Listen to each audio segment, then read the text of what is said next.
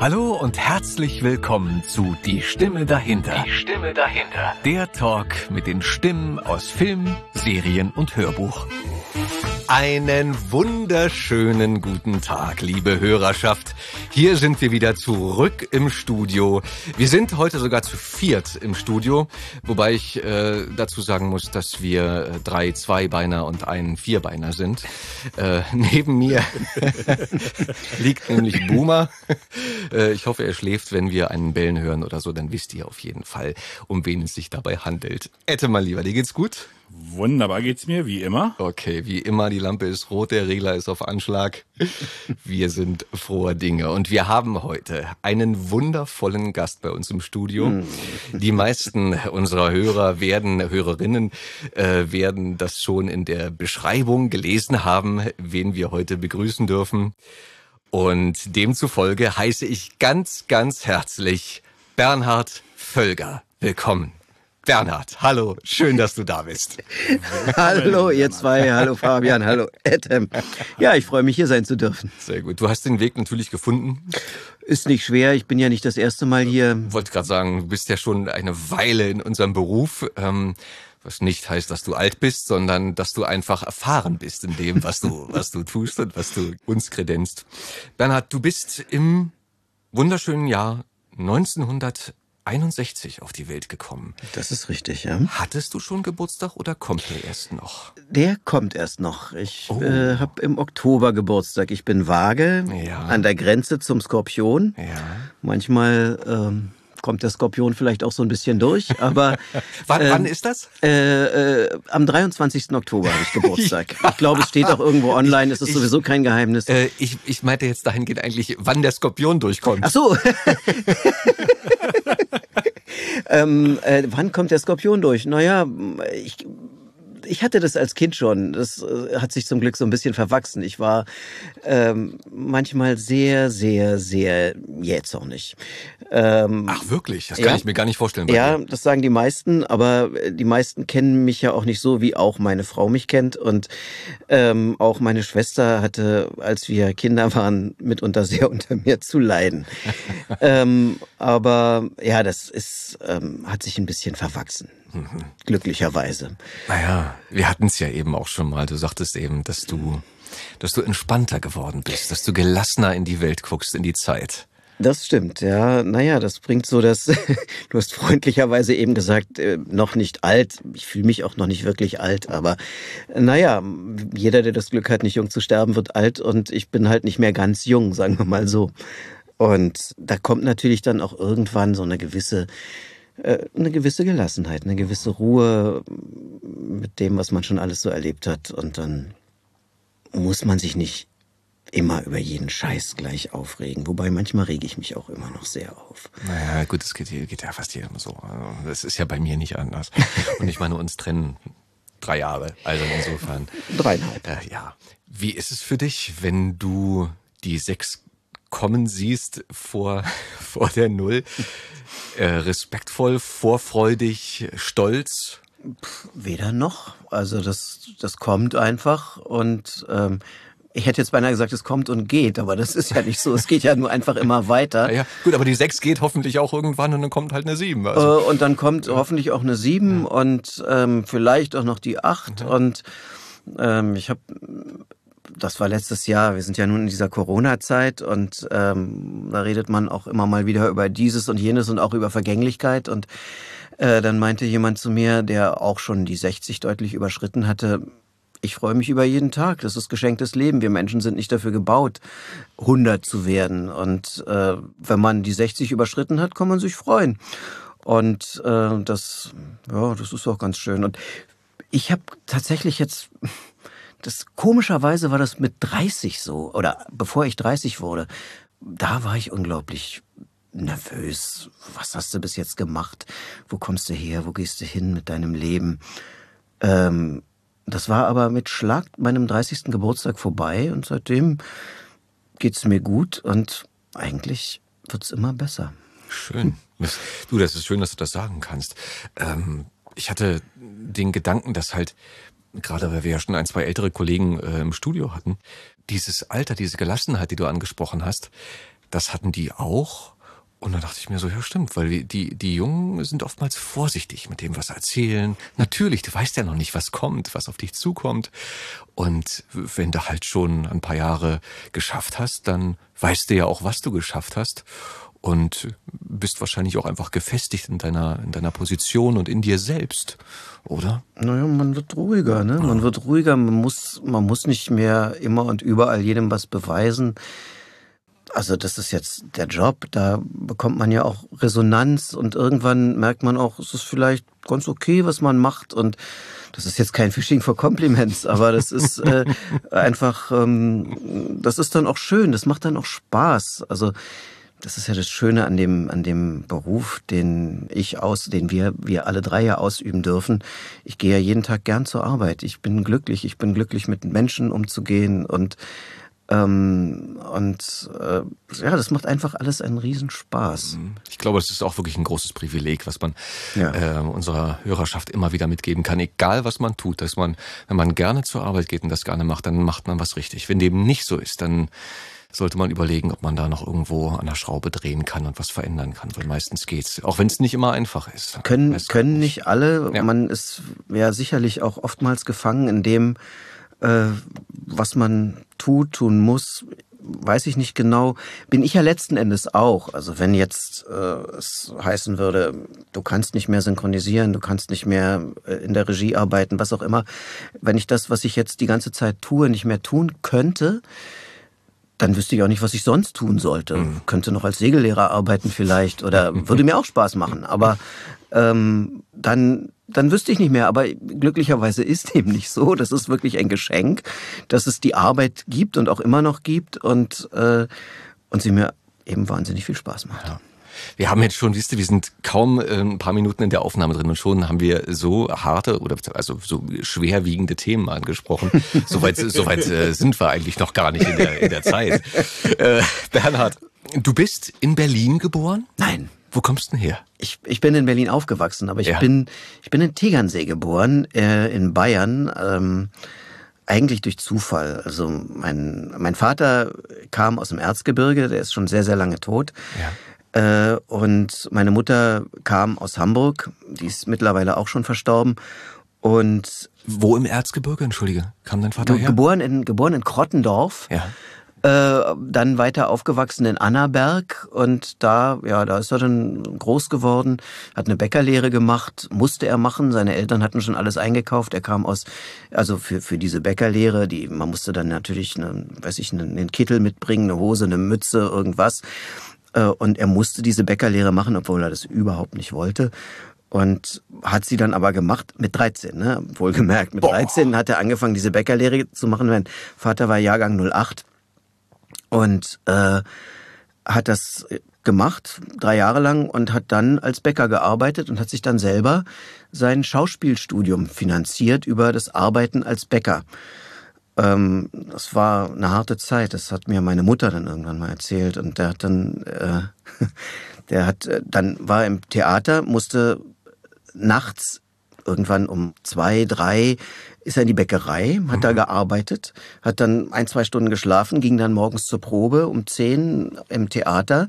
Dann hat er noch mal ein bisschen Pause gehabt, dann war abends Vorstellung äh, bis zehn, elf und dann ein bisschen geschlafen und dann wieder in die Bäckerei. Das ging so lange gut, kolportiert vielleicht, ich weiß es nicht, bis er irgendwann auf der Probe eingeschlafen ist und der Regisseur ihn furchtbar zusammengeschissen hat und mein Vater weinend rauslief, weil er nicht mehr konnte. Und dann hat der Regisseur dafür gesorgt, dass er bessere, eine bessere Gage bekam am Theater und dann musste er nicht mehr als Bäcker arbeiten und hat es so geschafft, dann immer mehr in die Schauspielerei zu kommen. Ja. Wahnsinn. Also keine, keine traditionelle Schauspielschule, sondern ein, was war das, Achtklassenschüler? Ja, na, er hat schon, er hat schon auch eine Schauspielschule besucht. Ich muss gestehen, das weiß ich gar nicht, ja. wo er da genau war. Das ist dann nun auch lange, lange, lange vor meiner Zeit gewesen. Mhm. Und dann äh, hat er da aber eben, ja, es gab ja wenig Geld am Theater. Es gibt ja heute noch, seien wir mal Wohl ehrlich. Äh, ich meine, jetzt im Moment ist es sowieso ganz furchtbar für ganz, ganz viele Kollegen. Die frisch von der Schule kommen. Die frisch von der Schule kommen, ja, aber auch an den Theatern selbst. Freiberufliche Kollegen, die nicht fest angestellt sind, fest engagiert sind. Äh, die Theater schließen, die können keine Vorstellungen spielen. Das ist ja furchtbar. sie können erstens nicht arbeiten und werden teilweise ja auch entlassen, werden abgewickelt. Das ist schrecklich. Bei der Bundeswehr, bei der ähm, Bundeswehr wirst du besser bezahlt. Ja, also die Gagen und die Gagen, selbst wenn du ein Engagement hast, sind so doll so nicht. Also da kann man, äh, da können wir auch schon dankbar sein, dass wir regelmäßig arbeiten dürfen und dafür auch dann Geld bekommen. Das, da bin ich sehr, sehr dankbar für. Und das war damals natürlich nicht anders. Ne? Das war vielleicht sogar noch schlimmer. Ich Hartes Brot genau. auf jeden Fall. Ja, definitiv. Ja. Und äh, Du hattest gefragt. Ja, eigentlich ja, aber ich finde es total spannend und total interessant, weil diese diese Geschichten, ne, also was, was, das ist schon wieder so weit weg für die heutige Generation. Das ist ja ein äh, gute 100 Jahre her, äh, wo du sagst, ja, Mann, äh, das stimmt. Es ist, du hast aber einen, einen ganz privaten Bezug dazu, einen sehr persönlichen Bezug und du kannst es wiedergeben, du kannst es erzählen, äh, sozusagen aus, naja, das ist dann halt aus zweiter Hand erzählt und dadurch rückt's halt sehr nah, obwohl es eigentlich schon ähm, zeittechnisch so weit weg ist. Und ich finde es immer schön, wenn man sowas aufhebt, sowas bewahrt und sowas weitergibt, ja, auch mal einen Blick zurück tut. Ja, ja, das ist auch, ich meine, ich habe meinem Vater ja auch sehr viel zu verdanken. Sein, durch seine Energie und seine Tatkraft, ja, davon profitiere ich heute noch, was er aufgebaut hat, auch so im privaten Bereich. Ich lebe immer noch in dem Haus, was er 1963 mal mit meiner Mutter gekauft hat, äh, in, in Berlin-Zehlendorf. Und äh, was damals zu einem Schleuderpreis, zwei Jahre nach dem Mauerbau, das Jahr der Kuba-Krise 1963, ne, da hast, hast du die Häuser tatsächlich nachgeschmissen, ist vielleicht nicht das richtige Wort. Im Verhältnis zu heute. Im Verhältnis zu heute günstig ja, bekommen. Absolut. Ja. Und Sie haben einen, einen Urlaub gemacht am Tegernsee oder hatten sich dort äh, Nein, äh, oder ja, gefunden? jein. Äh, ja, das ist, das ist jetzt noch weiter eine Geschichte. Mein, mein Vater hat äh, tatsächlich in den 50er Jahren in München sehr viel äh, auch schon synchron gemacht und München, da ist der Tegernsee dann natürlich ein Naherholungsgebiet und hat da irgendwann sehr günstig zwei Häuser geschossen. Ein, ein Haus in Tegernsee, unten im Ort Tegernsee und eins auf dem Großtegernseer Berg, auf der, auf dem, ja, der heißt so, Großtegernseer Berg. Eine, eine, es, es war ein Traum, ein wirklich ein romantischer Traum, was ich als Kind nicht zu schätzen wusste. Wenn man sowas immer hat, hat man da keinen, keinen Sinn und keinen hm. Blick für. Aber es war eine Holzblockhütte mit eigener Wasserversorgung an einer, äh, ja, Almwiese ist das falsche Wort, weil da waren auch keine Tiere drauf. Es war einfach nur eine große Wiese mit Blick auf den Tegernsee. Äh, war ein Traum, wirklich ein Traum. Und da waren wir jeden Urlaub und natürlich auch vor meiner Geburt schon. Meine Mutter hochschwanger und mein Vater mit meiner Mutter auf dieser Hütte hat eine neue Wasserleitung gelegt. Und meiner Mutter äh, ging morgens auf dem, äh, ich lache nur gerade so und zögere, darf ich das hier sagen, aber alles sagen. ja, sie war morgen, morgens auf dem Klo und ihr ging das Fruchtwasser auf einmal ab und sie hatte natürlich auch noch, ich war ihr erstes Kind, keine Erfahrung und dachte, hm, naja, dann ist das eben so. Und dann fing sie an zu arbeiten oh Gott, und ja. äh, mein, mein Vater ist vorgelaufen, hat das Loch geschaufelt für diese Wasserleitung und die Leitung gelegt und meine Mutter hinterher und hat immer wieder zugeschippt. Und irgendwann meinte sie, hm, ich glaube, ich habe hier Wehen und das ist nicht normal und wir müssen jetzt vielleicht doch mal ins Krankenhaus. Halbe Stunde runter zu Fuß erstmal, da war kein Fahrweg oder sowas, also erstmal runterlaufen. Äh, alle drei Schritte eine Wehe, wurde mir von meinem Vater später erzählt und ähm, dann bis zum Auto und dann ab ins Kreiskrankenhaus Tegernsee. Und dann bin ich da nachmittags um 16 Uhr, glaube ich, ungefähr, bin ich da auf die Welt gekommen am 23. Oktober 1961. Eine sehr abenteuerliche Geburt. Ähm, ja, ich weiß davon nichts mehr. Ich war auch ein bisschen früh, wahrscheinlich durch die Überanstrengung, die meine Mutter da hatte oder die Anstrengung, aber ähm, die einen sagen so, die anderen so, aber ich glaube, ich habe keinen Schaden genommen äh, durch die frühe Geburt. Was eine Story, ey. Ja. Ja, war, ja, war. Und dann waren wir halt immer in Tegernsee, ne? Jeden, jeden verdammten Urlaub. Alle Klassenkameraden fuhren nach Griechenland, nach, ich weiß nicht, oder auch in Deutschland. Wir fuhren an den Tegernsee. Schön. Und meine Schwester und ich konnten es irgendwann nicht mehr sehen. Also deswegen waren wir auch irgendwie, du weißt das halt nicht. So, sowas verkaufst du eigentlich nicht, aber als wir dann ähm, 17, 18, 19, also meine Schwester ist zwei Jahre jünger als ich, ich glaube, sie war 17, ich 19 oder so in dem Dreh. Ähm, und mein Vater war dann schon ein bisschen älter und hat das nicht mehr so geschafft, physisch, körperlich. Und hat uns dann, äh, haben uns unsere Eltern gefragt, sollen wir es behalten oder wollen wir es verkaufen? Wenn ihr sagt, wir wollen es behalten, ihr wollt es behalten, dann behalten wir es, aber sonst verkaufen wir es. Und wir haben gesagt, bloß, bloß verkaufen, bloß weg. Äh, das ist, weiß ich, eigentlich eine Todsünde, wobei ganz ehrlich auch heute noch weiß ich nicht so genau, ob ich aus Berlin, weil wir hatten ja auch damals dann schon das Haus, in dem ich ja auch aufgewachsen bin hier in Berlin, äh, und ob ich von Berlin aus ein Haus da unten in Tegernsee versorgen, bewirtschaften, mich drum kümmern will, ich glaube dann doch nicht. Hat dein Vater hier ein äh, Engagement bekommen, weshalb er denn nach Berlin nee, der war, äh, gegangen ist? Nee, oder? Nee, der war, die, die, hatten, die hatten sowieso eigentlich schon mehr oder weniger ihren Lebensmittelpunkt hier in Berlin. Der war, der war ja überall in, in der Republik unterwegs. Der hat auch bei Gründgens noch, war der in Düsseldorf.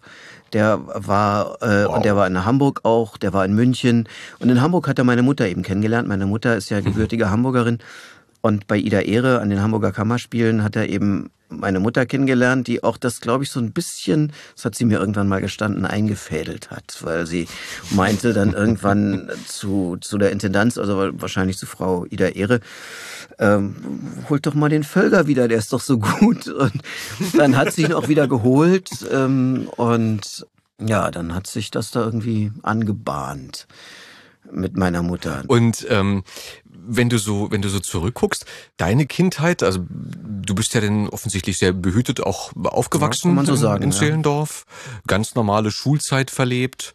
Hast du Abitur gemacht oder ja. bist du früher? Ja, nee, nee, ich bin Waldorfschüler gewesen. Ähm, eigentlich sollte ich auf die John F. Kennedy Schule kommen, mhm. weil die direkt nebendran war bei uns. Wir da an dem Park, in dem wir da wohnten oder immer noch wohnen, auch in Zehlendorf die damals da war. Und da haben aber meine Eltern keinen Platz für mich gekriegt. Und dann äh, kam meine Mutter irgendwie in Kontakt zu jemandem aus der Anthroposophie und dann fand sie das ganz schön und hat dann mich da angemeldet. Und dann bin ich auf die Rudolf Steiner Schule gegangen. Mhm. Da war ich 13 Jahre, habe mein Abitur gemacht und äh, mein, mein Geschichtslehrer, den ich dann im Abitur hatte, Dr. Wolfgang Petri hieß er, glaube Wolfgang Petri, kann das sein? äh, weiß nicht, Petri ja. hieß er. Er hieß auf jeden Fall Petri.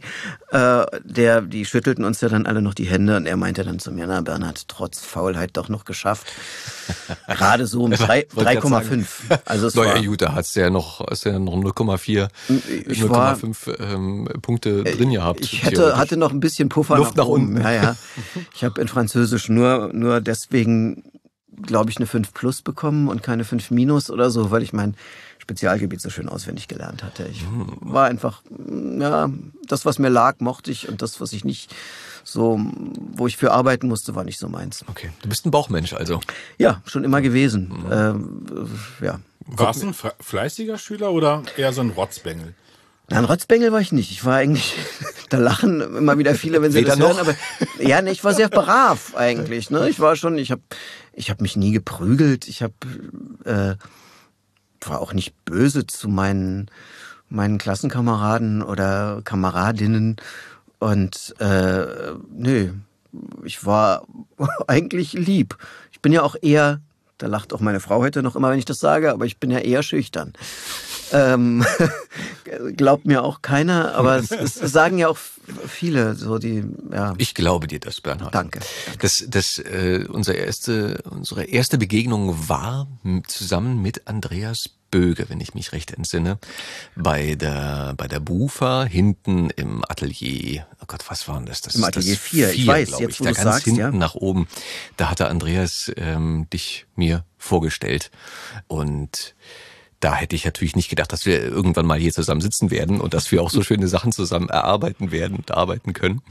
Äh, aber wenn ich daran zurückdenke, dann weiß ich, was du meinst damit. Schüchtern wirktest du jetzt nicht auf mich, das stimmt, aber du bist auf jeden Fall jemand, der nicht mit der Tür ins Haus fällt, sondern du bist höflich, du bist zurückhaltend und das sind ja zwei sehr gute Eigenschaften, wie ich finde.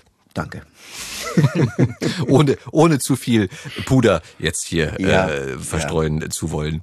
Und sag mal, der, der Wunsch, in, äh, in die Fußstapfen deines Vaters zu treten, war der schon früh da oder kam das irgendwann so mit oder wie kam das bei dir? Gar nicht, äh, eigentlich. Ähm, das war, Also ich habe nach dem Abitur so faul weitergemacht wie äh, wie, wie vorher auch. Das, das würde mich ja jetzt mal interessieren. Also wie genau lief das denn so ab? Ja, ja, das äh, habe ich mir schon gedacht, dass du das jetzt wissen willst. ähm, nein, ich habe ich hab gar nichts gemacht. Ich bin in Urlaub gefahren nach dem Abitur, ich habe rumgetrödelt und ich hatte ähm, eine schauspielerische Begabung, die ich sicherlich von meinem Vater geerbt habe und äh, war ja Waldorfschüler und äh, auf der Waldorfschule spielst du ja am, am Ende der Unterstufe in der achten Klasse ein ähm, gibt es so ein Klassenspiel und dann noch in der zwölften Klasse am mhm. Ende der offiziellen Ende der Waldorfschulzeit das Abitur wird dann ja immer so nachgesetzt dann noch auf der Waldorfschule und da hatte mich der Vater eines Freundes gesehen und dann war ich irgendwann danach, wo ich so rumtrödelte eben und nichts machte, war ich bei denen zum Essen eingeladen und der sagte zu mir, das war Daniel Gogel, Berliner Urgestein, zu seiner Zeit äh, relativ bekannter Architekt. Architekten werden ihn wahrscheinlich heute auch immer noch kennen. Und der sagte äh, zu mir, äh, Bernhard, das, das geht ja so nicht. Äh, ich hab dir auf der Bühne gesehen, du bist so bejabt, du musst doch Schauspieler werden. Das kann so nicht weitergehen mit dir hier so, so rumtrödeln. Du musst irgendwas machen in deinem Leben. Ich kenne da eine Schauspielerin, die rufen wir gleich mal an. äh, und er setzte sich auf sein, sein, sein schickes, glaube ich, Corbusier-Sofa da und ähm, wählte die Nummer und meinte, hallo Else, Else Bongers war das, die auch... Äh, Hildegard Knief zum Beispiel war auch bei Else Bongers. Die hat früher das UFA-Nachwuchsstudio geleitet. Na, jedenfalls rief er sie an und meinte, Else, ich hab hier einen Jungen, der muss Schauspieler werden. Ich geb dir den mal. Und dann hatte ich den Hörer in der Hand und, und äh, meinte, ja, ja, ich würde gern Schauspieler werden. äh, und sie sagte dann gleich zu mir, na, ich weiß nicht, äh, also ich sag ja, rate ja immer erstmal ab, aber wir können uns ja mal treffen. Und so war es dann. Dann traf ich sie und meine Eltern haben das unterstützt. Mhm. Die haben natürlich, die fanden das natürlich schön. Und das war ja eine Privatschule und dann war ich bei Else Bongers und habe da drei Jahre verbracht, habe keine Aufnahmeprüfung gemacht, hab, machte sie nicht. Das war zuerst in ihren Privaträumen. Damals, sie hatte kein eigenes Studio damals und dann nach einem Jahr richtete sie sich irgendwie in einem Hinterzimmer bei einem Friseur, bei, einer, bei ihrer Friseurin, mhm.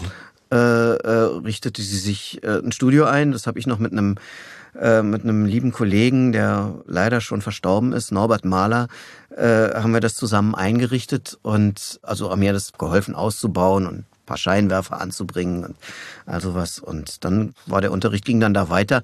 Das war eine lustige Zeit.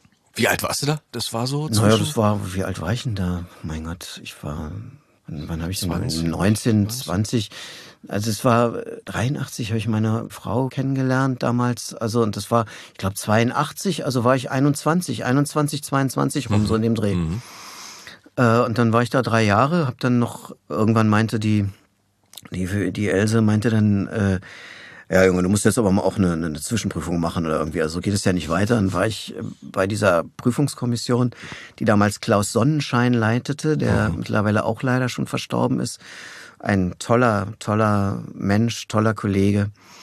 Äh, und der meinte dann, ja, ja, das war gut, das war gut, das war, also Ihnen ist schon klar, aber es ist ja auch nur die Zwischenprüfung, dass Sie noch einiges lernen müssen, aber das war schon mal ganz schön und Sie kriegen jetzt auch Ihre Zwischenprüfung und wir sehen uns dann so in anderthalb Jahren wieder.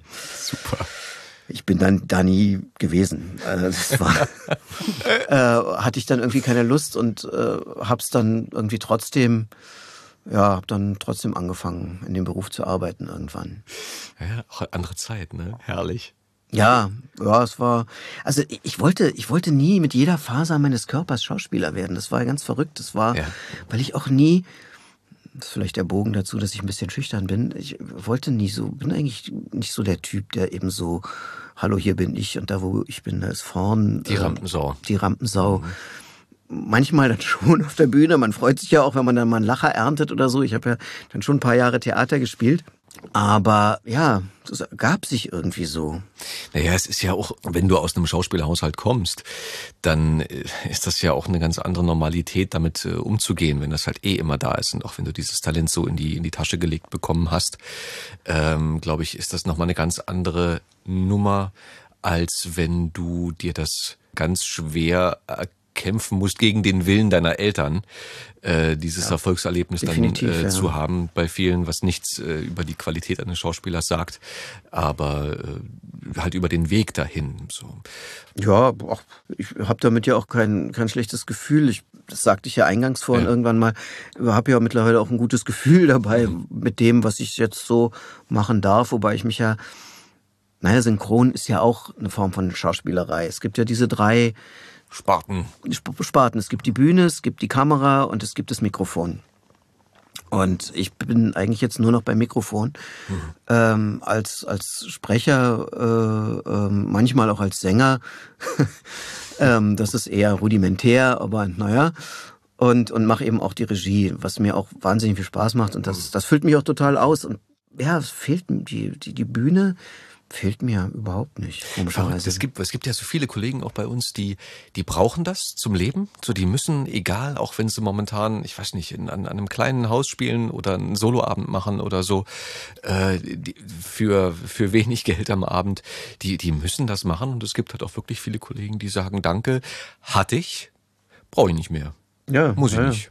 So geht's mir auch. Das ist ähm, ja, das macht mir einfach so viel Spaß, dieses Synchron. Ja. Man kann ja auch so an so tollen Projekten arbeiten und äh, man wird auch, ich meine, man wird jetzt nicht super reich dabei, aber man wird ganz gut dafür bezahlt. Mhm. Das darf man ja schon mal sagen. Und da, da davon kann ich super meine Familie ernähren konnte ich immer. Mittlerweile ist es ja, bin ich ja mit meiner Frau wieder relativ alleine. Du hast zwei Söhne, ne? Ich habe zwei Söhne, den, den Till und den Jan Benedikt mhm. und Till Valentin Völger. Der wird 34 und Benedikt wird also dann 32, der ist zwei Jahre jünger. Und Till arbeitet jetzt als, äh, als Anwalt. Äh, Glücklicherweise, als offensichtlich guter Anwalt. Er hat was Vernünftiges gelernt und der ist gut. Der ist wirklich, ich glaube, der ist sehr gut in dem, was er tut. Mhm. Schon als er noch ganz klein war, äh, war er sehr gut drin, erstens Sätze, die wir verwendeten, in, in anderem Inhalt, in anderem Kontext Kontext wieder zu verwenden. Das war erstaunlich, wie der eben auch die Familienregeln immer schaffte auszulegen, dass sie so zu seinem Vorteil sich entwickelten. wie alt war er da? Wann fing das naja, an? Ich sag jetzt mal so fünf, oh, okay. Äh, okay. fünf, sechs, Clever. sieben, da ging das schon los. Also es war wirklich früh. Also die typischen an, an äh, Eigenschaften eines Anwalts halt, die ein Anwalt braucht, weil das Gesetz ist ja auch nichts Steifes, Festes, sondern ist immer auslegbar. Sonst bräuchte man ja auch keine Anwälte und äh, naja, Richter vielleicht schon, aber das kann man ja immer irgendwie so oder so sehen. Ja, absolut, ja. Und dein anderer Sohn, was macht der? Mein anderer Sohn ist der Tontechnik an der SAE hier in Berlin studiert ja. äh, und der ähm, hat ein eigenes kleines Studio, wo er jetzt gerade, das trägt sich immerhin selbst ähm, und jetzt schneidet er viel für Synchron. Da mhm. habe ich ihm natürlich so ein paar Kontakte verschaffen können. Das kann er von zu Hause aus machen und das klappt wunderbar und das gut. macht er auch gut und das macht er jetzt im Moment. Und mal sehen, wie da, wo da die Reise noch hingeht. Das cool. werden wir sehen. Das wusste cool. ich gar nicht, dass du einen Sohn hast, der Kollege von mir ist. Ja. Lieben Gruß an den Sohn, unbekannterweise. Richte ich ihm gerne aus. Und sag mal, Bernhard, ähm, nach, nach deiner Ausbildung, du hast Theater gespielt. Du hast Theater ja. gespielt. In, äh, warst du fest am Ensemble oder bist du mehr Tournee unterwegs gewesen oder gastiert? Ja, das ging so, das ging so weiter wie nach dem Abitur. Ich habe ja. erstmal äh, mal wieder nichts gemacht. ähm, habe mich nirgendwo beworben, habe mich um nichts gekümmert und äh, das war, wann habe ich denn aufgehört? Dann irgendwann bei Else Bongers, äh, irgendwann im Frühjahr oder im, im, im, im Frühsommer habe ich aufgehört und bin dann mit meinen Eltern äh, in, in den Urlaub gefahren nach, äh, äh, nach Irland. Und äh, es war auch eine lustige Reise. Da bin ich auch äh, abends manchmal, dann waren wir in Dublin. Ähm, Dublin sagt man irgendwie lustigerweise. Aber ich, ich habe jetzt neulich einen Iren kennengelernt, äh, der auch bald wieder weg will irgendwie aus Deutschland, sobald seine kleine Tochter das hier mit der Schule hinter sich gebracht hat. Weil er meinte, er hält das nicht mehr aus hier. Na gut. Und er meinte, Dublin, äh, Dublin, Dublin. Die Iren sagen, Iren sagen Dublin. Jedenfalls war ich in Dublin und, äh, und äh, äh, lag völlig müde und desolat in einem winzigen kleinen Hotelzimmer und über mir klingelt auf einmal das Telefon morgens um halb acht. Und wir haben sonst eigentlich immer erst so gegen neun, halb zehn gefrühstückt, eigentlich so spät wie möglich immer. Meine Eltern waren auch da, keine Frühaufsteher. Ich dachte, ist irgendwas mit meinem Vater, der war damals schon sehr alt. Und ich hebe ab und unser Kollege Nico Böll, damals hieß er noch Nico Wilke, war am Telefon und meinte, Bernhard, die suchen da jemanden für den Georg im Götz von Berlichingen für eine Tournee-Inszenierung. Äh, hast du Lust? Ich weiß, du hast die Rolle drauf äh, und äh, da ist schon in zwei Wochen die Premiere und du, das muss ganz schnell gehen jetzt und die suchen den dringend und ich weiß, du kannst das doch, hast du Bock? Und ich völlig müde irgendwie, ja.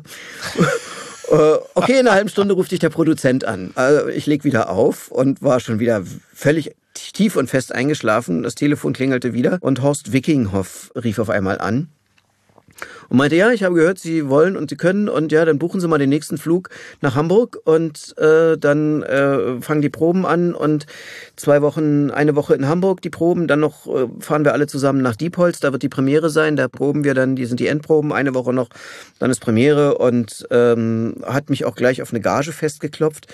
Ich glaube, das waren damals 2400 Mark Monatsgage, was ich erstmal total den Hammer fand, weil ich dachte, boah, 2400 Mark. Was ich dann später erfahren habe von den Kollegen, weil man ja sich dann auch unterhält. Ich war der schlecht bezahlteste Schauspieler, gut, aber ich war auch Anfänger. Und die meisten haben natürlich eine Abendgage bekommen. Einige wenige haben auch eine, eine Monatsgage bekommen. Ähm, es war eigentlich unter aller Sau, aber es war okay. Ich hat gereicht, erstmal so. so war, ich habe ja alles bezahlt bekommen, wir haben ja auch noch Diäten bekommen und äh, ähm, ja. Also Diäten, ne, das ist nicht wie bei den Bundestagsabgeordneten. Also wir haben damals, glaube ich, 70 Mark am Tag bekommen. Das, hört schon sich, gut. Das hört sich erstmal ja. nicht schlecht an. Solange ich auch kein Hotel bezahlen musste, war das okay. Ja, ja, Bloß gut. dann äh, mussten wir ja von diesem Geld das Hotel bezahlen. Wir mussten ja auch essen gehen das Hotel hat meistens, gut, damals war es noch ein bisschen billiger, das war 1985, aber äh, da war die äh, Kohle weg. Da war die Kohle weg. Also die Diäten war, konnte man eigentlich froh sein, wenn das dann reichte. Mhm. Konnte man sich nur mit einer Kollegin zusammentun und das gleiche Zimmer nehmen? Äh, was? Ich war ja damals schon mit meiner Frau ähm, zusammen. Denn schlecht. Ähm, und äh, was ich dann nicht gemacht habe. Die hat mich dann ab und zu besucht. Das war dann ganz schön. Aber ja, aber war, es war okay. Es war eine lustige Zeit und äh, ich, ich wurde jeden Abend eingeladen, irgendwie auch dann noch zum Sau. Es wurde furchtbar viel getrunken. Ich habe da, da habe ich mitunter das Saufen dann angefangen. Oh, das Gott, war schon heftig. Was, was Tournee. habe ich auf Tourneetheaterzeiten, zu Tourneetheaterzeiten auch erlebt. Ja, ja. Da kommen ganz böse, dunkle Erinnerungen hoch, ja. die wunderschön endeten, ne, endeten aber es war, es war wirklich eine schöne Zeit. weil, der, der, mein, mein, mein Partner war ja, ich war ja der Georg, der ja. Knappe des Götz ja. von Berlichingen. Ja.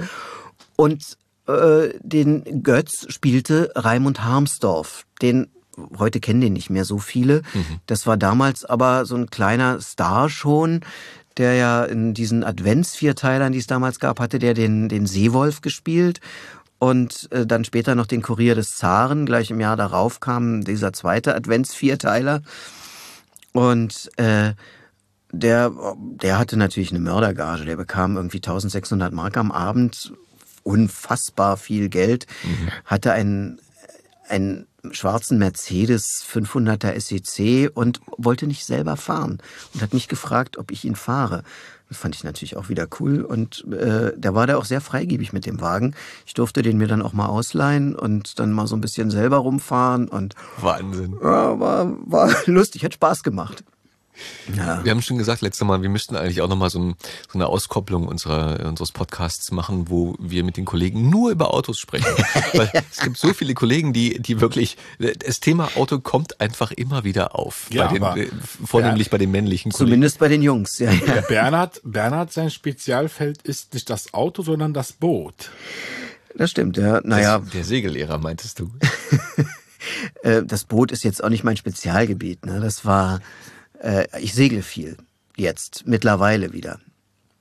Das ist ne, das, ja, das, was ich, was ich noch mache, außer, ja. außer Synchron mittlerweile. Ich habe, das war, ich habe mit 17 meinen Segelschein gemacht auf dem Tegernsee. Ich glaube, das haben mir meine Eltern damals bezahlt, weil sie irgendwann dachten wahrscheinlich, wir müssen dem Jungen jetzt hier irgendwas bieten, weil der langweilt sich hier, was ja auch so war. Ich habe mir sonst auch immer mal ein Ruderboot ausgeliehen und bin dann da über den, über den Tegernsee gerudert und war natürlich aber auch ähm, irgendwann nicht so der Burner. Und dann haben sie mir halt, als ich 17 war, haben sie mir einen Segelschein bezahlt, den Sportbootführerschein. Binnen heißt er heute, damals war es der, der A-Schein. Mhm. Und das hat dann aber jahrelang brachgelegen, weil ich keine Kontakte hatte. Hier in Berlin, meine Eltern hatten kein Boot und ich hatte auch keinen Kontakt hier in Berlin zu segeln und ähm, bin dann mal bei einem Freund mitgesegelt. Aber es ist eigentlich jahrelang eingeschlafen, bis ich irgendwann Ach ja, da war ich auch wieder auf dem Schiff unterwegs. Das war um 2000 rum. Äh, da habe ich bei im historischen Hafen hier in Berlin äh, so ein Berlin-Programm mitgemacht, war ich mhm. Knast-Eon. Äh, und äh, bin da, ja, war eine schöne Rolle. Es war so ein Zille, ein Zille-Revue. Ein Kollege Bernd Kummer spielte den Zille, Claire Waldorf und dann gab's noch so, ein, äh, so eine, eine Frau, die dabei war äh, und, äh, und ich war eben Knast-Eon. Immer ein Bier in der Hand. Immer wenn ich kam, äh, spielte ich betrunken. Wenn ich gegangen bin, spielte ich nüchtern. bin dann aber auch immer irgendwie gut nach Hause gekommen. So und da war jedenfalls, da war eine, eine Frau, die Spaß hatte an Booten die äh, auf einmal da auf diesem Boot aufschlug, auf dieser Heinrich Zille, so heißt dieser, so ein alter Dampfer ist das, noch von 1896, der fährt auch immer noch rum hier in Berlin. Und die steuerte den. Und ich war auch an Booten irgendwie interessiert. Ich mochte die Jungs da, die das Boot bedienten und war immer, machte immer die Tür auf zum Steuerhaus und schrie hoch, äh, Betrunkener bittet um Erlaubnis, die Brücke betreten zu dürfen. Und äh, dann kam von oben Erlaubnis erteilt und dann bin ich da hochmarschiert und so habe ich diese Frau dann da auch mal kennengelernt. Und die fragte mich, ob ich nicht Lust habe, einen Seeschein zu machen, einen SKS-Schein, so heißt er, also Sportküstenschifferschein heißt der. Und dann dachte ich so, warum eigentlich nicht? Warum willst du nicht eigentlich mal wieder segeln? Und habe dann noch artig meine Frau angerufen und meinte, du sag mal, ist es okay, wenn ich jetzt hier mit, äh, mit der und ihrer Tochter mal das mache? Ich musste erst noch einen anderen Schein machen, den Sportbootführerschein See und dann eben diesen SKS. Äh, das, die bauen aufeinander auf, sonst darf man den SKS nicht machen. Mhm. Und äh, ja, die sagte, ja, wenn du da Spaß dran hast, mach doch. Und dann habe ich den SKS gemacht und schlug dann auch über die Schule wieder in so einer Segelgemeinschaft auf und die hatten Boote in einem Verein hier in Berlin. Und da bin ich dann gelandet bei diesem Verein. Da wurde ich dann irgendwann Mitglied und dann gab es eine Segelgemeinschaft der Berliner und Brandenburger Waldorfschulen, die gibt's auch heute noch. Und dann fragte mich irgendwann der, derjenige, der das damals leitete, der war dann auch Jugendwart in dem Verein, ob ich nicht Lust hätte, das zu übernehmen. Da kam dann meine Neinsageschwäche und dann war ich ja Jugendwart.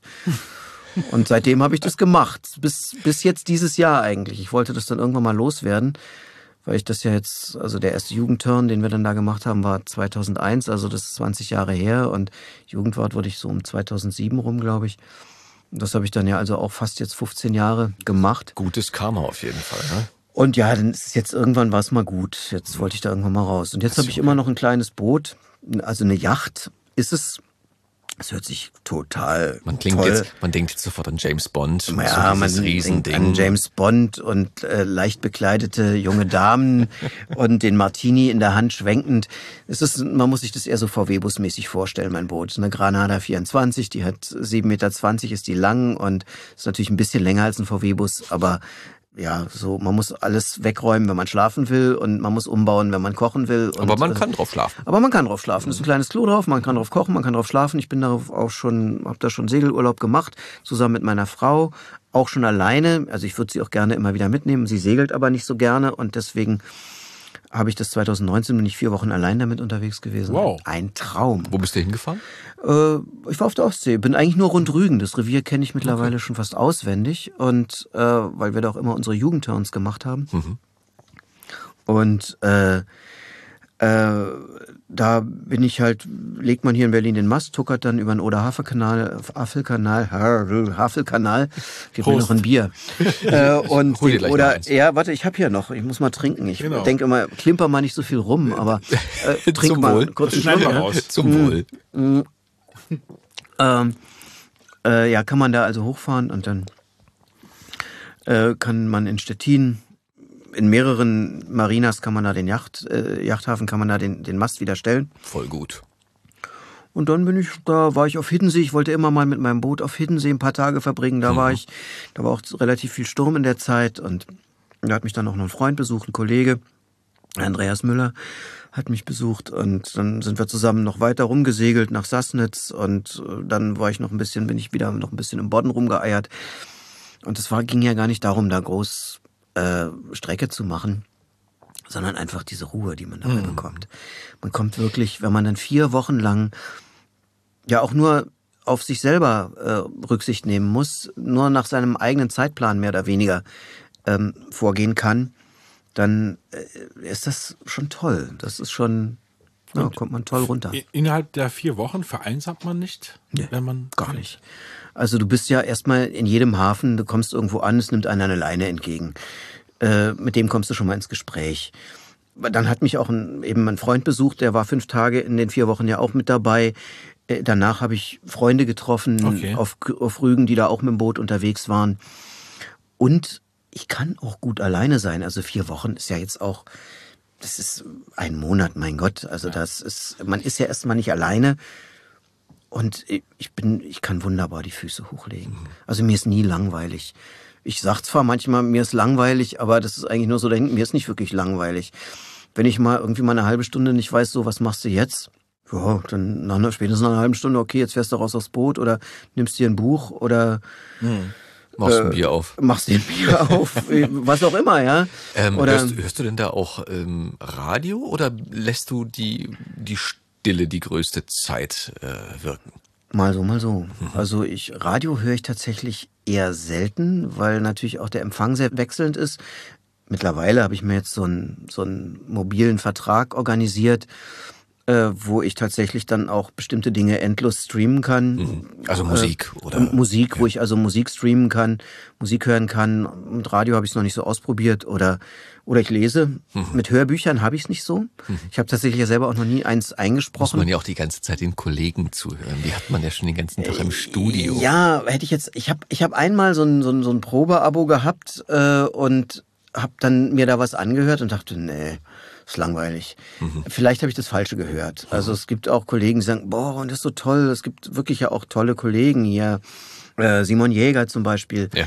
äh, großartig. Ich habe noch nie was von ihm gehört, aber ich habe äh, Kollegen eben schon jetzt neulich gerade Karin Lehmann meinte zu mir, den fände sie wunderbar, das sei so großartig und da habe ich gedacht, naja, vielleicht probierst du es mal wieder aus, weil man natürlich, wenn du jetzt zum Beispiel auf dem Boot bist, du hast natürlich ganz viel Zeit, gerade wenn ich die Kanäle da hochtuckere. Habe ich ja ganz viel Zeit. Es geht ja alles langsam. Also es ist ja ein Jogger am Rand des Kanals, ist ja schneller als ich. Äh, aber zu lesen ist natürlich gefährlich, weil wenn du dann irgendwie so eine spannende Stelle hast, du musst ja immer mal wieder hochgucken. Ähm, äh, sonst fährst du auf, auf, auf die Seite da irgendwie auf dem Kanal oder siehst irgendwas nicht und dann, also man kann schon mal runtergucken, auch man kann lesen, das habe ich sogar gemacht, aber du solltest schon alle zwei, drei Sätze mal hochgucken. Mhm. Und dann ist für ein Hörbuch vielleicht schon besser. Mhm, absolut. Äh, also werde ich vielleicht mal ausprobieren, wenn ich will das dieses Jahr wieder machen. Oh, okay. Na gut, ist ja viel Abstand ne, zu, also äh, zu anderen Menschen. Insofern ja. äh, sollte es ja problemlos möglich sein. Naja, naja, also das sind schon bestimmte Voraussetzungen sind, müssen gegeben sein. Also hört sich lustig an, Polen muss offen sein, ne? äh, äh weil ich möchte wieder durch Polen durchfahren, ja. über Stettin. Das ist einfach der kürzeste Weg und ich mag dieses Revier da so. Mhm. Ist auch schön. Und ich möchte eigentlich jeden Abend essen gehen können. Mhm. Ich koche nicht für mich alleine, dann habe ich keine Lust. Mhm. Äh, ähm, bin sowieso nicht so der allergrößte Koch. Meine Frau kocht so fantastisch, dass ich nie so wahnsinnig in die Notwendigkeit kam, selber kochen zu. Ich glaube, davon durfte ich auch schon partizipieren. Ja, müssen. Ich, ich freue mich auf die Zeit, wenn das wieder uneingeschränkt möglich mhm. ist. Ich glaube, da werden wir andauernd Partys feiern und Leute einladen und, und essen und. Es wird auf jeden Fall ein uferloser Monat. Ja, bestimmt. Äh, definitiv. Aber Weihnachtsstollen. Den ja, kannst du backen. Ne? Den kann ich backen, das stimmt. Das ja. weißt du, okay. ja, da hat er auch schon partizipieren können. Genau. Den, ich würde sagen, der, der Etten kennt den, den Ball schon ein bisschen länger. naja, das auch schon die eine oder andere Studio-Session hinter euch. Äh, ja, da lachen sie. In, in diesem Studio hier sogar, in, in diesem Mikro, äh, in dieses, in, weiß nicht, ob es dieses Mikro war, aber in diesem Raum habe ich schon viel Zeit auch anderweitig verbracht. Oder auch auf dem Stuhl, auf dem du jetzt sitzt, habe ich schon äh, neben Etem sitzen dürfen und ähm, äh, und Regie führen dürfen. Und dann habe ich natürlich auch Stollen mitgebracht, auch mal in der Weihnachtszeit. Das ist das äh, Erbe meines Vaters, der ja Bäcker war. Das hatte ich ja vorhin mal erzählt. Genau. Äh, also gelernter Bäcker, der hat es ja dann später nie nicht mehr gemacht. Aber das Stollenbacken, was ja eine erzgebirgische Tradition ist, das hat mhm. er dann doch wieder aufleben lassen, hat irgendwann aus seinem Gedächtnis heraus eine Zutatenliste aufgeschrieben Und hat dann jedes Jahr äh, Stollen gebacken. So eine Kinderbadewanne voll und das mache ich bis heute. Lecker. Äh, Ich melde mich schon mal an. Ja, Wir ja, haben ja noch gerne. ein paar Monate Zeit, aber hab, äh, wir haben ja jedes Jahr sonst immer tatsächlich Stollenessen gemacht. Mhm. Die sind jetzt halt letztes Jahr ist es natürlich ausgefallen.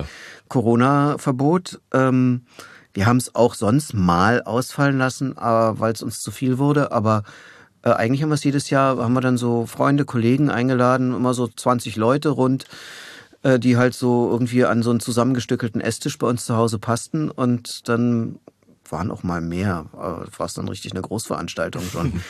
äh, ja, das, und das ist immer ganz schön. Das macht Spaß und der Stollen schmeckt immer ganz gut. das glaube ich dir. Du hast eben auch wieder, wie äh, dein, dein Vorgänger, ähm, äh, auf diesem Stuhl äh, vor einer Woche äh, Simon Jäger erwähnt. Ich glaube, wir müssen Simon mal ansprechen, ob, der, ob wir den vielleicht auch mal zu uns ins Studio kriegen, weil Simon ist ein toller Kollege. Da ähm, wurde auch schon gelobt, äh, was das äh, Hörspiel angeht und dass es da eine ganz, ganz tolle Geschichte gab bei dem Gruselkabinett, dass Simon da was ganz Tolles gelesen haben soll, gespielt, gesprochen haben soll. okay, das weiß ich nicht. Da war ich nicht dabei, aber ja. und das habe hab ich auch nicht gehört kommt, oder gesehen. kommt noch. Vielleicht sind wir auch in einer Zeitblase. Mal gucken. ähm, wann hast du dir gedacht, ach, wisst ihr was, jetzt äh, fange ich mal vor dem Mikro an, mich mal auszuprobieren. Weil ich meine, gelernt hat man das ja nicht, wird ja heute auch nicht wirklich Nee, beigebracht. Da musste ja irgendwie dazu kommen durch Zufall. Oder jemand muss sagen, komm Nee. mal mit. Also Else Bongers, bei der ich auf der Schule war, Ja. kannte tatsächlich, die hatte einen sehr guten Draht zum zu Wolfram Lüdecke, dem ehemaligen Inhaber der Berliner Berliner Synchron. Synchron und Berliner Synchron Wenzel Lüdecke.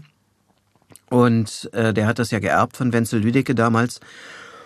Und da waren wir tatsächlich als Schauspielklasse dann auch mal im Studio und haben einmal in diesem gro schönen großen Kinoatelier bei der Im BSG Fünfer. im Fünfer äh, zusehen dürfen. Ja. Äh, aber ansonsten, das war es dann auch. Ich war ja nie fest lange in irgendeinem Ensemble. Ich hatte eigentlich immer nur so kleine Stückverträge und habe irgendwann auch hier in Berlin auf der Freilichtbühne Zitadelle Spandau Theater gespielt und habe da Kollegen kennengelernt. Ulrike Stürzbecher, Gundi Eberhardt, ähm, Andreas Konrad war da auch dabei, die damals schon synchron machten. Und die haben mir davon erzählt. Und dann habe ich gedacht, na gut, da bewirbst du dich mal irgendwann. Und es kam gleichzeitig auch noch dazu, äh, dass ich in der Zeit kurz vorher eine Märchentournee gemacht habe, wo ich ja ganz viel auch unterwegs war. Äh, nicht in Berlin war und spät nachts mitunter dann mal nach Hause kam. Und ich hatte aber schon Kinder. Ich kann mich noch an so eine, meine Frau sagt immer, das ist nicht so gewesen, aber ich weiß es noch. Es muss so gewesen sein. Ich wachte morgens auf, hatte ein bisschen länger geschlafen, weil ich irgendwann um, weiß ich nicht, mitten in der Nacht nach Hause gekommen war. Und mein Sohn Till, der damals so sechs war, kam um die Ecke, äh, guckte in das Schlafzimmer und sah mich da und guckte mich an, wie, wer ist der Mann da in Muttis Bett? Autsch. Und da dachte ich, das geht so nicht weiter. Äh, du musst jetzt mal mehr Zeit für die Kinder und haben und mehr in Berlin sein. Und dann, dann danach habe ich eben, dann hatte ich in, in, in Spandau Theater gespielt und äh, habe da die Kollegen kennengelernt und habe mich beworben. Äh, bin zur Berliner Synchron, äh, habe damals da äh, den, den Aufnahmeleiter Thilo Srocke angesprochen, der auch heute noch immer als, als Aufnahmeleiter arbeitet, auch ein ganz lieber Kollege. Liebe Grüße an der Stelle, Timo. Ja, hallo Tilo. ähm, und der, der meinte, ja, okay, ich mach das, das. Also es war damals üblich, dass dann auch jemand so das übernahm, dass er so ein bisschen die Termine für einen verwaltete, einen disponierte. Äh, das ist zum großen Teil heute auch noch so. Äh, es gibt mittlerweile ja auch diese Portale, ähm, die man, wo man sich anmelden kann, wo man über die man dann auch vermittelt wird oder Termine bekommt. Oder Sperrtermine angeben kann. Oder Sperrtermine eingeben kann. Ich habe das damals eben über den Tilo gemacht und der hat mir später mal gesagt, er hätte, weil ich kam da an, lange Haare irgendwie bis über die Schultern rüber und äh. Noch ein Joint im Mundwinkel. na, Joint war es nicht, äh, aber äh, ich habe Streichholz. hab da, ich habe ja nie viel geraucht. Ich habe auch nicht, nie, naja, mit dem Kiffen ist es so eine Sache. Ähm, äh, das müssen wir jetzt ja nicht, aus. nicht vertiefen. Äh, auf jeden Fall ähm, meinte er später zu mir, er hat ja nicht gedacht, dass das mal was was wird mit mir, aber er hat mich halt vermittelt und dann bin ich immer so habe ich meine Runde gedreht bei den Aufnahmeleitern in der Stadt, habe gesagt, hallo, hier bin ich und der Tilo macht meine Termine und äh, bin denen so ein bisschen auf die Nerven gegangen, wie das ja wie es halt ja auch heute noch so üblich ist. Äh, und das hat dann irgendwann auch Früchte getragen. Ich habe dann also relativ schnell bisschen Geld verdient, noch nicht so wahnsinnig viel, aber so, dass es erstmal reichte und irgendwann sagten die dann, äh, Bernhard, wir kennen dich, du musst jetzt nicht noch immer wieder, ja, es reicht jetzt, komm nicht wieder vorbei. Und ich hatte dann auch genug zu tun und habe dann, aber das war so 93 rum, ging das los mit dem Mikro. Mhm. Und dann habe ich angefangen halt äh, Menge zu machen. Mhm. Ne? Ensemble, wie ich eigentlich jetzt immer heute gerne sage. Ganz klassische Weg. Menge klingt immer so ein bisschen, finde ich, despektierlich, aber ja, ist es es eigentlich. Also das ist ja, wo immer noch viele zusammenkommen, jetzt leider auch nicht mehr. Na klar. Ähm, das kriege ich ja nur mit durch die Regie. Es wird halt alles nur noch solo aufgenommen. Kommt aber hoffentlich äh, wieder. Kommt hoffentlich wieder, weil es natürlich auch für viele Kollegen, jung oder aber auch mittelalt, älter, die halt jetzt auch Fuß fassen wollen im Synchron, äh, ja, die Chance ist, sich auszuprobieren, sich mal zu beweisen. Und wenn man dann in der Gruppe da ist, ist es eben auch leichter, weil man auch, äh, wenn mal was nicht so klappt, dann macht es halt jemand anders. Wenn man da alleine steht und es klappt nicht, naja, dann hat man eben versagt. Das ist dann schon ein bisschen blöder.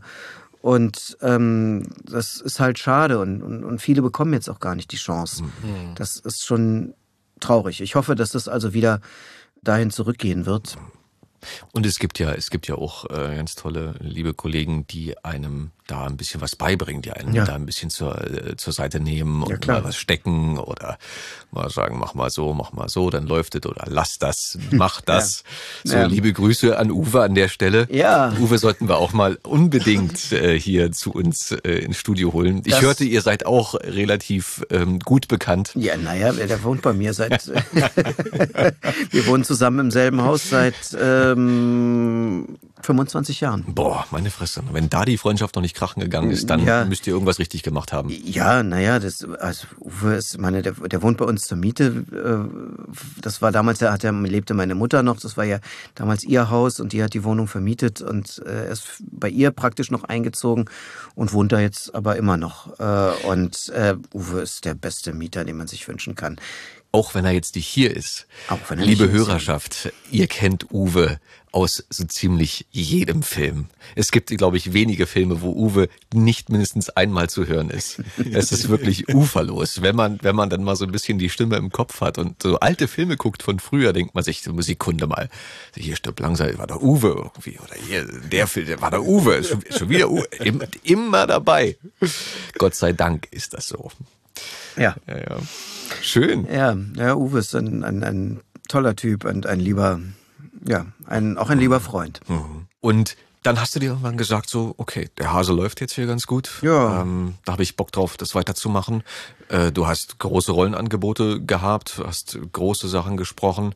Wie hieß es noch? Alle unter einem Dach war doch damals äh, auch äh, ein, ich glaube, jeder aus meiner Generation kennt das oder hat das äh, früher äh, geguckt. Steve Urkel etc. Ja, da war ähm, ich, was, Waldo Geraldo Faldo. Genau. Ja, was ein geiler Name, ey. Das war, das war ganz lustig. Da kam ich, das hat, Horst Müller hat das gemacht. Ähm, damals waren die Studios noch in Moabit bei, bei, heute heißt es Brandfilm, damals ja. hieß es Rainer Brand Film. Ja. Und ich kam dahin und ich war eigentlich gar nicht äh, geplant. Eigentlich sollte Oliver Feld das sprechen, aber der konnte aus Gründen, die ich bis heute nicht weiß, ich müsste ihn direkt mal fragen, aber weiß er vielleicht gar nicht mehr. Weil sein Name war, stand da und war durchgestrichen und daneben war handschriftlich auf der Dispo mein Name vermerkt. Mhm. Naja, aber dann wurde ich das und es hat auch Spaß gemacht, es klappte auch gut. Die Chemie zwischen Horst und mir war super. Und äh, war ja nur eine kleinere Rolle. Die, die Steve Urkel war ja äh, Santiago Ziesmer mhm. und äh, der das auch großartig gemacht hat. Und äh, war aber wirklich eine lustige Zeit. Das hat auch Spaß gemacht. Ihr habt bestimmt nicht so viele Takes damals gemacht in der Stunde Lange wie nicht. heute, ne? Lange nicht. Naja, wir waren Hälfte? ja auch keine Ahnung, ich weiß überhaupt nicht mehr, okay. wie viel Text damals. Okay. Das war mir auch egal. Ich war, ich durfte da arbeiten. Das war einfach. War, habt Spaß gehabt. Wir hatten Spaß. Ich war, wir waren ja nicht GX damals. Äh, also GX, alle zusammen. Ähm, was ja heute eigentlich nur noch gemacht wird. Mhm. sondern es waren eben alle da. Wir waren für einen Zeitraum bestellt und immer wenn dann jemand dran war, ich hatte nicht so viel, dann ich ist halt Bernhard, du bist wieder dran. Ich also rein, zack, der Teg lief. Das war ja dann auch äh, wurde ja irgendwie, also du musstest dann auch mithalten, ne? Dann äh, hast du schnell den Teg gesehen, was, wo ist mein Text? Und dann, okay, das war's und dann war ich wieder draußen. ähm, aber war eine lustige Zeit. Es war ähm, auch schön. In der Zeit, das war Mitte der 90er, das war ja auch, da habe ich ja auch noch Menge gemacht in der Zeit. Da haben wir auch Independence Day aufgenommen bei der Ari. Mit Uwe zusammen? Wo dann, ja, da war Uwe, glaube ich, auch dabei muss gestehen, doch natürlich war Uwe, natürlich. Wir haben ja da draußen immer gesessen, jetzt weiß ich es wieder. Uwe, der jagt ja auch. Uwe ist ja auch Jäger. Ja. Hobbyjäger, wobei er das wirklich sehr gewissenhaft auch betreibt. Und damals, äh, wir haben da draußen immer gesessen, auch eben Ensemble, waren dann 10, 15, 20 Leute bestellt. Und immer wenn man dran war, wurde man halt reingerufen, aber man hatte ja nicht so viel zu tun. Und den Rest der Zeit saß man draußen und musste sich die Zeit vertreiben. Wir haben Skat gespielt und Uwe hat für seine Jägerprüfung gelernt, was, wo man auch wirklich sehr viel lernen musste. Ja. War, war sehr lustig. Äh, auch und ich dann immer rein und dann der Film kam dann raus und äh, Gerald Schale traf ich am nächsten Tag. Ich war nicht in der Premiere und der meinte, ey, das waren ja Völkerfestspiele gestern, ne, weil ich irgendwie am Anfang irgendwie einer im Weißen Haus war, dann war ich irgendwie der auf Area 51 oder was wie die da hieß da, ja. wo dieses Raumschiff da aufgehoben wurde. Ja. Und dann war ich noch irgendein Jetpilot und dann noch verschiedene andere kleine Rollen, wie das eben so ist, wenn man Ensemble macht. Ja, also äh, liebe Hörer und Hörerinnen, jetzt äh, gleich nochmal Independence Day anmachen und einmal darauf achten, wo denn der Bernhard zu hören ist. Wo ist denn der Bernhard? Ich bin ein bisschen älter geworden jetzt in der Stimme. Naja, gut, okay.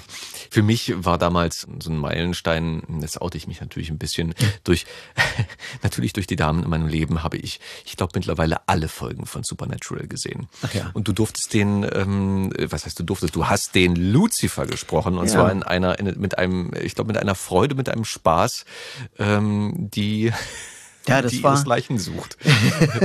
naja, das war, das, das ist ja so ein Typ, also ich habe ja so eine, eigenwillige Stimme. Mich hört man ja eigentlich immer raus. Was sehr gut ist, ja. Ja, ja und nein. Mir hat auch mal ein Kollege gesagt, beim Synchron ist es am besten, wenn du eine Stimme hast, die so ein bisschen universell ist, weil dann kannst du alles machen. Dann fällst du nicht so auf und bist halt universeller einsetzbar. Mhm. Ich bin ganz zufrieden, äh, das ist schön. Und ich habe aber auch so eine Stimme, die ja relativ jugendlich immer klingt. Mittlerweile geht's. Mittlerweile bin ich auch mal ein bisschen älter geworden. Und ich dachte eigentlich, auf den passe ich überhaupt nicht. Und das äh, geht ja gar nicht. Mhm. Aber äh, weil der im Original so viel tiefer ist, oder? Ja, oder? weil der irgendwie, dachte ich, männlicher klingt und keine Ahnung. Aber ähm, das hat ja der wunderbare Kollege Stefan Rabo gemacht, den ich ja auch wirklich sehr mag und der mich da besetzt hat. Und dann sage ich auch, Nee, er, er hat sich etwas dabei gedacht. Er führt mich da jetzt und dann machen wir das. Und das hat mir dann natürlich, ich meine, wann, wann darf man denn schon mal Luzi versprechen? Das ist, äh, das hat schon Spaß gemacht. Na klar. Ich, der war ja auch ein extremer Typ. Also er hat ja. so viele schöne Brüche, so ein, und der spielt das auch wirklich gut, muss man sagen. Die Vorlage von ja. den Kollegen finde ich echt immer. Wirklich toll. Ja, ja, war wirklich toll und, äh, also die Bösen machen ja überhaupt mehr Spaß als die guten Helden. Ne? Die äh, sind auch die dankbareren Rollen meistens. Auch am ja, Theater. Die, die Bösen, die haben eigentlich die meiste Zeit eine gute Zeit. Die sind ständig am Lachen. Die können alles machen, was ihnen passt. Und die Guten, die sind immer besorgt und haben halt dann ganz zum Schluss ihren Triumph. Ja, ihren Triumph, wo sie dann halt einmal zum Schluss feiern können. Aber die ganze Zeit hast du halt die Bösen, die immer lachen und schöne Zeit verbringen. Ja, ja. Das ist, äh, das ist ja auch, es ist ja auch dankbar. Ich sage auch immer, äh, also Robin Hood ist viel schwerer zu spielen als Quasimodo. Weil da musste nur mit Buckel ein bisschen über die Bühne humpeln und du hast schon die Sympathien des Publikums. Äh, als Robin Hood musst du einfach aus dir heraus strahlen. Das musst du eben haben. Mhm. Das ist natürlich wie so vieles auch, ich glaube nicht nur in unserem Beruf, musst du ja, ähm, bestimmte Dinge musst du eben haben. Bestimmte Dinge kann man nicht lernen. Manche Sachen bringst du mit und manche Sachen ja. eben nicht. Ja, vieles kann man natürlich lernen, ganz klar.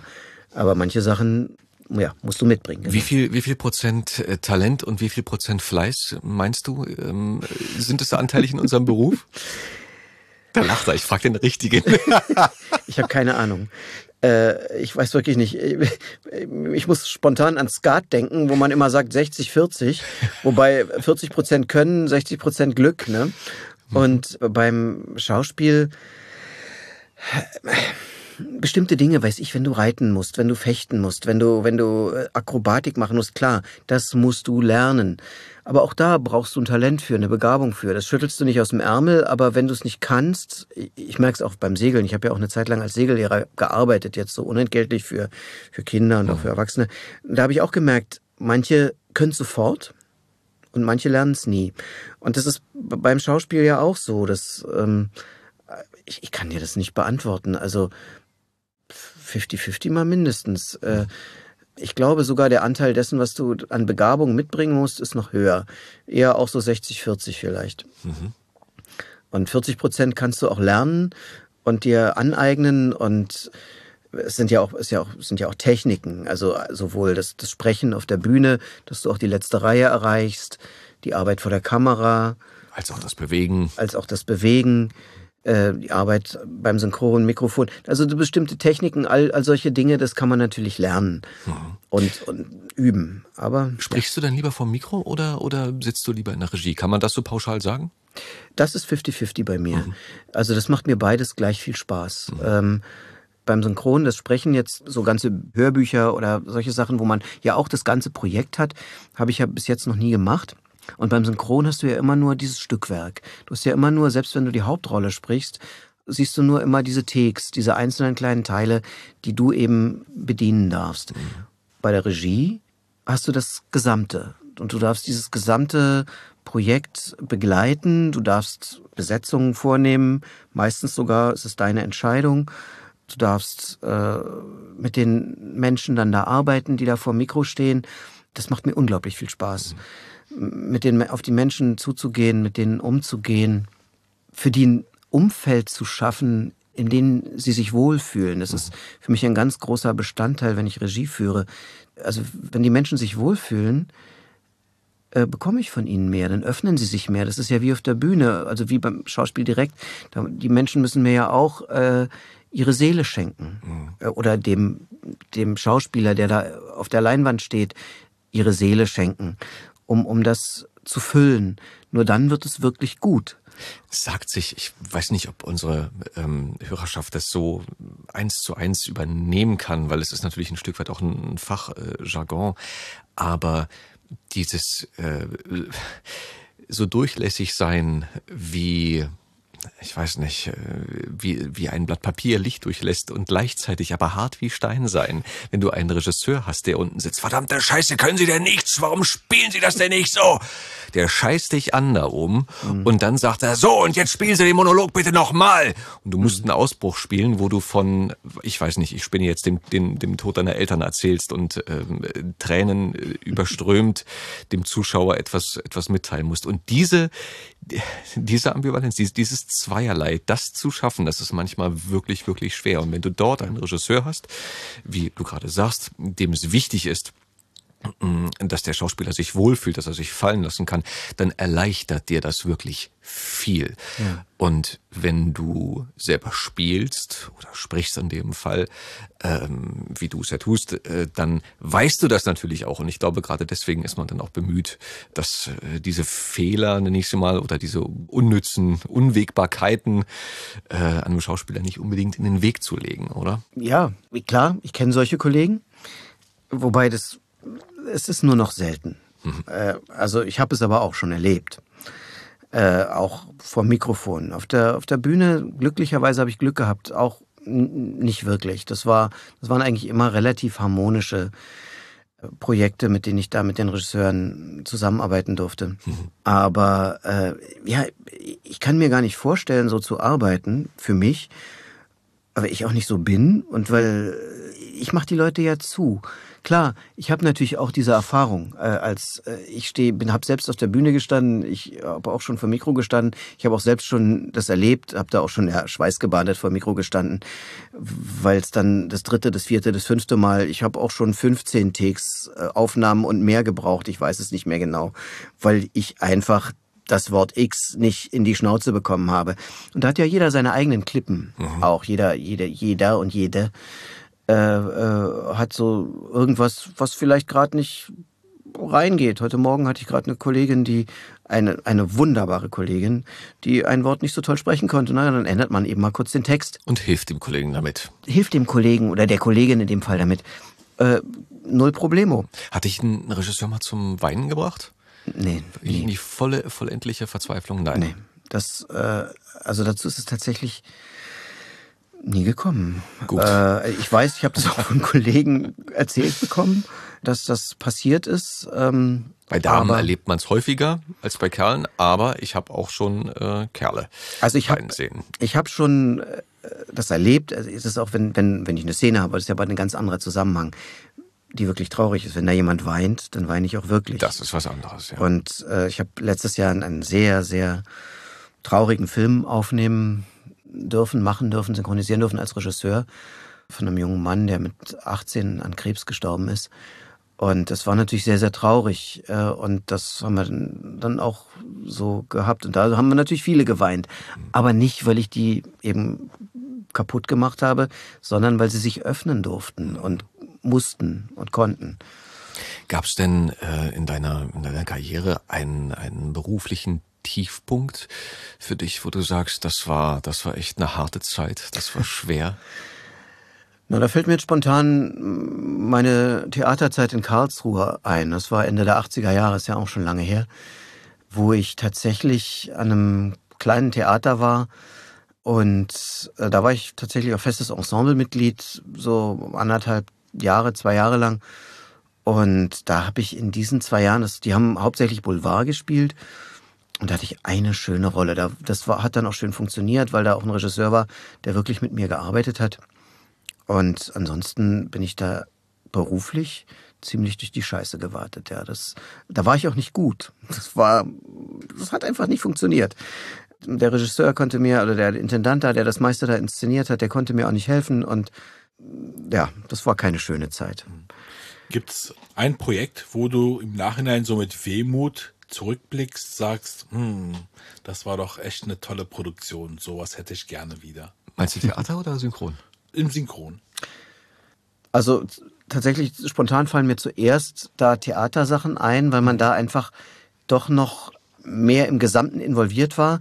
Das war aber auch am Anfang meiner, meiner Schauspielerkarriere dann, als ich anfing zu arbeiten und so die ersten Projekte hatte, wenn das dann schöne Sachen waren, vor allem wenn es Stückverträge waren, dann war das äh, ja wie so ein kleiner Tod, wenn man dann aufhörte. Und man, dadurch, dass man sich eben so öffnet in unserem Beruf, freundet man sich auch eigentlich sehr an und hat auch so das Gefühl, dass das sehr tief geht. Und man denkt, Freunde fürs Leben. Das ist aber nicht so. Man trennt sich dann, dann kommen neue Projekte und selbst wenn man diese, diese Freundschaften aufrechterhalten möchte, schafft man gar nicht, weil man ja so viele andere Menschen kennenlernt. Und ja klar, also mein erstes Engagement bei Götz von Berliching, wo ich den Georg gespielt habe, ich habe es geliebt, es war wunderschön. Und beim Synchron, naja, ich durfte ganz, ganz oft den Marlon Waynes sprechen. Das, das macht mir schon sehr viel Spaß. Bei den Scary Movie Filmen, wo ich ihn, wo ich diesen Oberkiffer da, also wo er diesen Oberkiffer ja gespielt hat und ich durfte ihn sprechen. Äh, das war schon ähm, sehr, sehr lustig und hat unglaublich viel Spaß gemacht.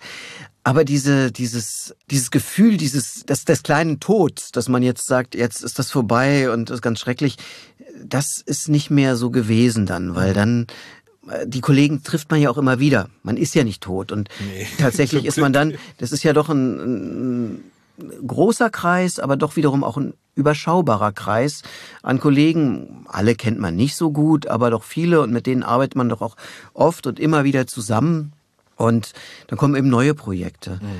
Das hat mir viel Spaß gemacht, zwar den Marlon Waynes immer zu sprechen, aber ja, da ist so viel zusammengekommen. Oder Camp Laszlo, so eine kleine Zeichentrickserie, gar nichts Wichtiges, aber es war eine super schöne Zeit. Wir haben unglaublich viel Spaß gehabt und ich habe da den Laszlo gesprochen in Camp Kidney und ja, war auch schön. Fandest du es traurig, dass ähm, Big Bang Theory abgesetzt wurde, beziehungsweise eingestellt wurde? Ähm, ja, ja schon.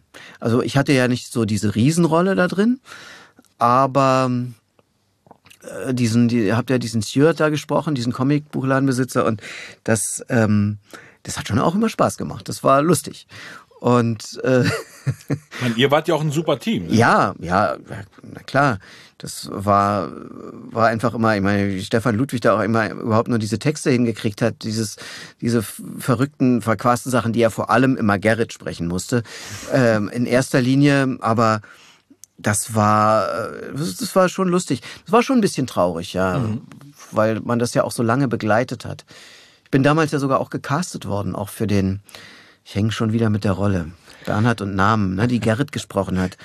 Ähm, Gerrit Schmidt-Voss. Ähm, wie heißt er denn die Hauptrolle da? Der verrückte, schlanke, große äh, äh Scherden? Scherden, genau. Scherden. Und das hat dann, völlig zu Recht, muss ich sagen, hat es Gerrit bekommen, weil er es einfach großartig bedient hat. Mhm. Aber ja, und ich durfte dann eben Stuart sprechen. Unter anderem. Hm, jetzt kommen natürlich bestimmt noch einige Fans äh, und sagen, Mensch, Sekunde mal, Sekunde mal, Eugene, Eugene, Walking Dead, ja. das ist er doch. ähm, jetzt weiß ich gar nicht, ich habe die letzte Staffel noch nicht gesehen.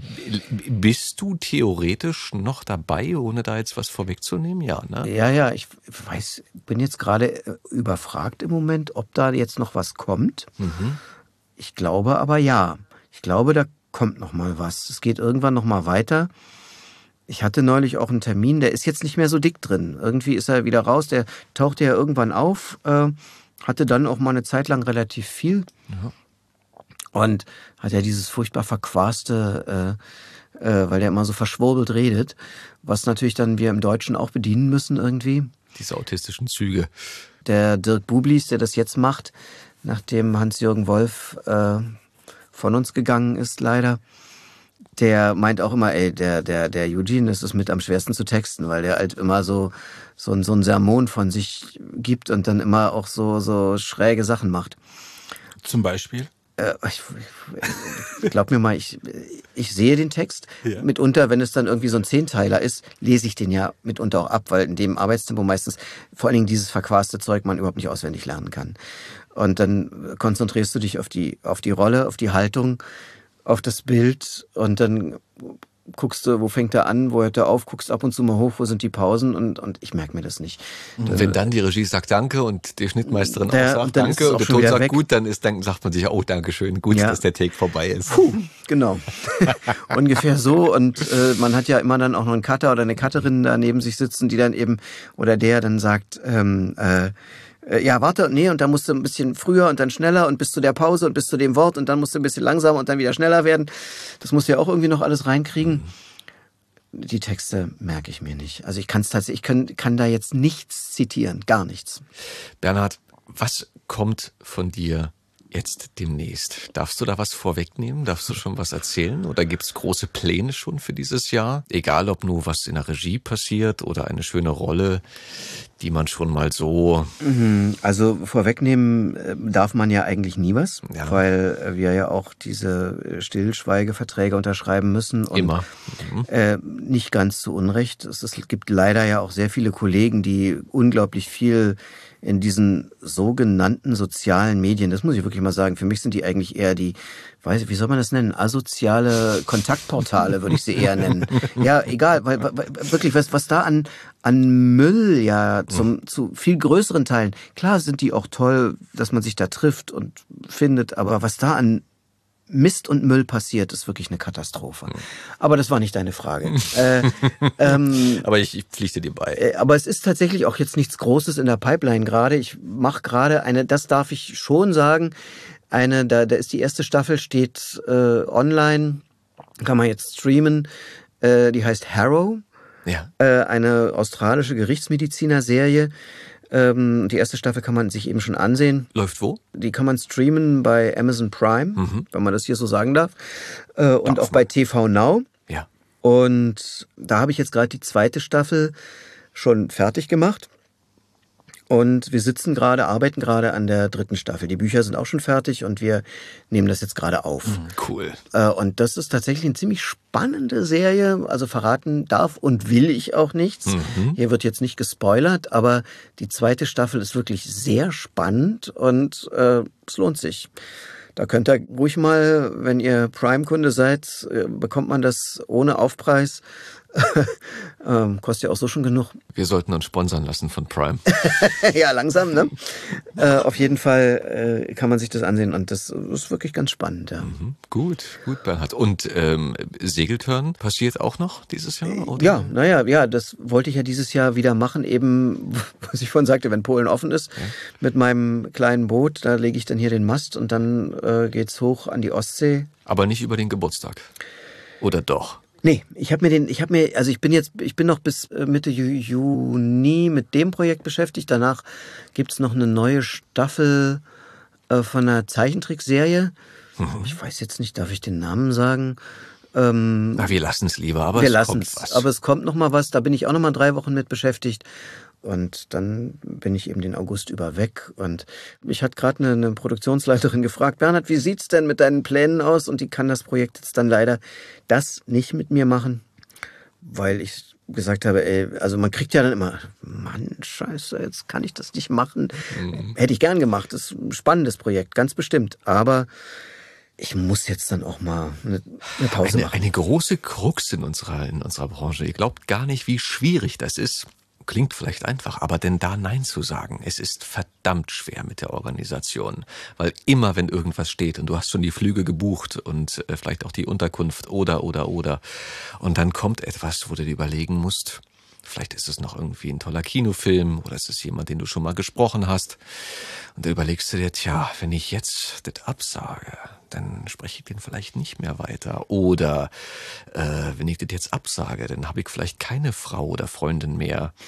Äh, also den Urlaub absage. äh, da muss man sich immer sehr genau überlegen, was man denn tut. Äh, ja, wobei ich ja äh, sogar allein fahre jetzt, ohne meine so, Frau. Leider. Die, die, ich würde sie gerne mitnehmen, aber sie möchte nicht. Frau Gemahlin will lieber hier bleiben. Die möchte lieber, äh, die, ja, die bleibt dann hier und ähm, vielleicht besucht sie mich ja mal, aber das ist noch offen. Mal sehen.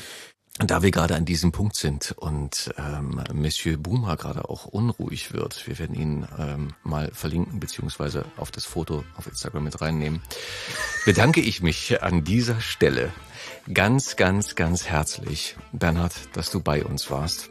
Sehr gerne. Ähm, und, und so viele schöne Sachen erzählt hast von dir, von deinem Leben, von deinem Wirken. Und wir freuen uns auf alles, was da noch kommt.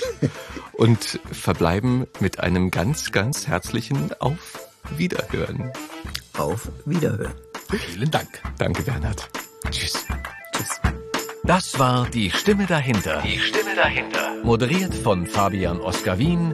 Produziert von Effendi Audio Solutions.